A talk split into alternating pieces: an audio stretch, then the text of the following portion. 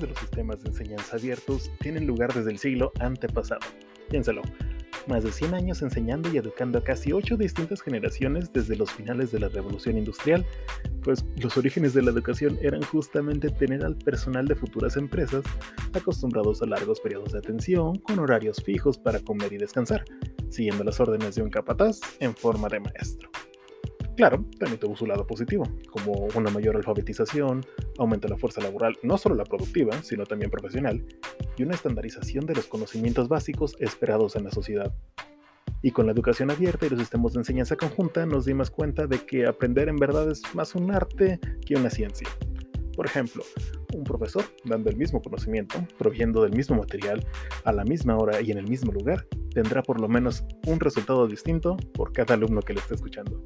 pues cada individuo aprende de manera única. Esto generó que docentes y los mismos alumnos crearan sus propios métodos de estudio y aprendizaje para obtener la ventaja académica sobre sus compañeros. Desde subrayar lo destacado del libro de texto de manera colorida, generar mapas mentales que ayuden a organizar y resumir un gran tema en pequeñas y manejables imágenes o tablas de información,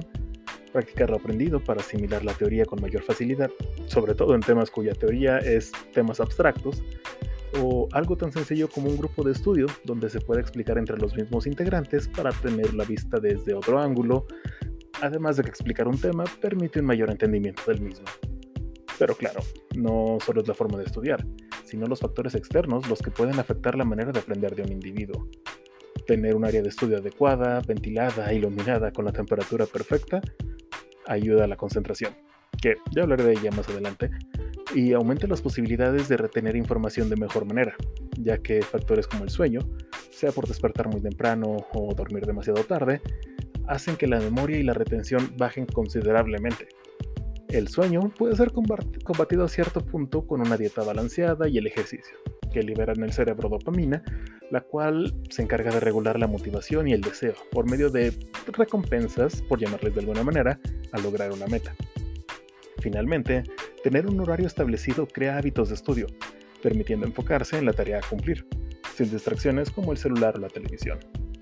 Más claro, no basta un lugar agradable, una técnica de estudio eficiente y un horario en el cual concentrarse.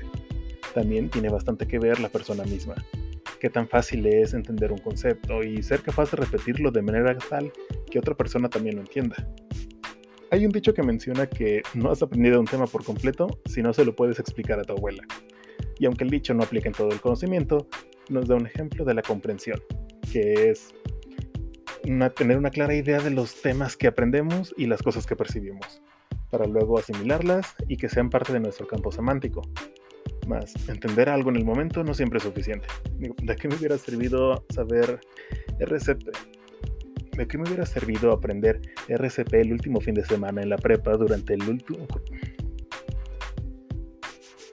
¿De qué me hubiera servido aprender cómo dar RCP el último fin de semana en la prepa durante el curso de brigadista comunitario si a la semana que iniciaron las vacaciones ya no recordaba ni las materias que había llevado en los últimos seis meses? La retención de la información es tan importante como la información misma, pero para retener algo en la memoria a largo plazo hay muchos elementos en juego, principalmente la motivación. La pregunta más común de algún conocimiento nuevo es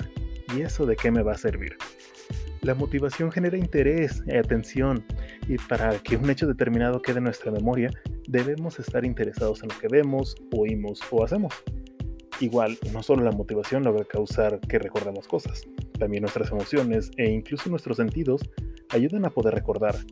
aunque claro, a menor cantidad de estímulos externos, mayor concentración, que no es más que enfocar todos los sentidos en un mismo objetivo de manera voluntaria y a mayor concentración, mayor facilidad de retener los conocimientos aprendidos. Vemos pues que el proceso del aprendizaje nos lleva desde el acceso a la información y la forma en la que la ingresamos a nuestro sistema para después procesarla, analizando la información ya sea individualmente o interactuando con otros, lo que obtenemos de ella y puede ser desde el nombre de alguien que nos presenta en una fiesta y queda olvidado antes de poder decir mucho gusto, hasta la memorización de conceptos abstractos y filosóficos con los que guiaremos el resto de nuestra vida. Finalmente, el proceso de aprendizaje termina mediante la aplicación práctica, con lo que inicia de nuevo, pues nunca dejamos de aprender por más que sepamos de un tema.